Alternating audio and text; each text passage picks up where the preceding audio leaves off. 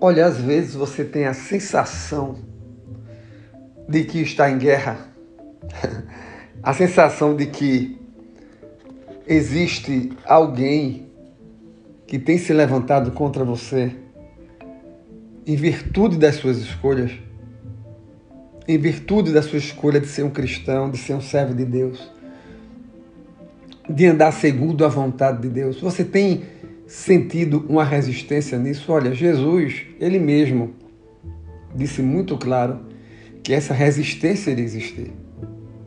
E ele foi bem enfático. Ele disse que nós estaríamos em uma guerra.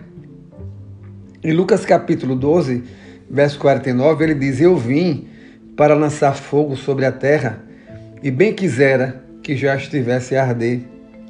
Tenho, porém, um batismo com o qual hei de ser batizado, e quanto me angustio até que o mesmo se realize. Versículo 51 de Lucas 12: Supondes que vim para dar paz à terra? Não. Eu vou lá afirmo antes divisão, porque daqui em diante estarão cinco divididos numa casa, três contra dois e dois contra três.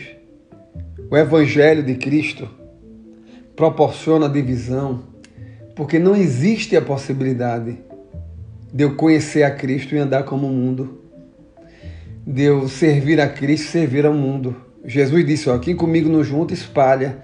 Quem não é por mim é contra mim. Logo, se você sente-se perseguido, não, é? não bem interpretado, não bem entendido pelo mundo, questionado pelo mundo, olha, Jesus afirmou que o Evangelho traria divisão. Porque o mundo não aceita os princípios bíblicos, o mundo não aceita os princípios éticos, o mundo não aceita aquilo que Jesus prega, por isso ele resiste. E essa resistência traz divisão. É uma guerra. Existem dois lados que se opõem.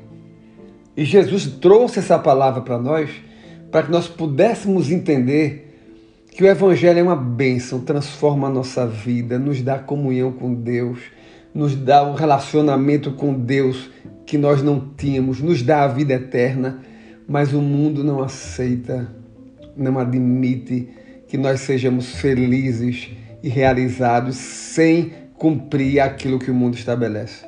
E você tem visto que o mundo tem oferecido: degradação moral. Nós olhamos muitas vezes e ficamos impressionados como a maldade do ser humano não tem limites. E é esse mundo que nos impõe, nos questiona por nós sermos bons, por nós pregarmos o Evangelho, por nós andarmos como Cristo andou.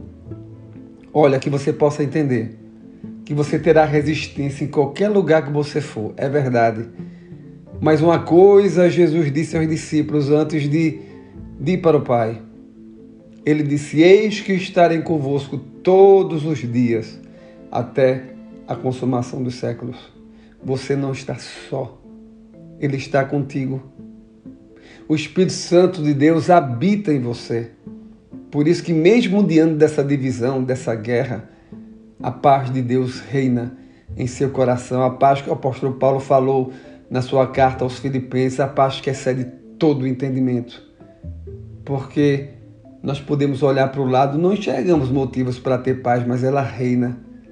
Porque mesmo em meio à guerra, mesmo em meio à perseguição, a paz do Senhor permeia a nossa vida. Olha, entenda de uma vez por todas o mundo sempre irá lhe resistir, mas persevere. Persevere porque através da sua boa obra, do seu testemunho, o mundo vai ser transformado. Jesus disse: Olha, assim brilha a vossa luz diante dos homens, vendo as vossas boas obras, e glorificarão o vosso Pai que está nos céus. As suas boas obras, o seu testemunho, transformará o mundo. O mundo vai se opor, porque não admite mas não há quem possa resistir ao poder do Evangelho, à palavra do nosso Deus. Que Deus abençoe a sua vida em nome de Jesus.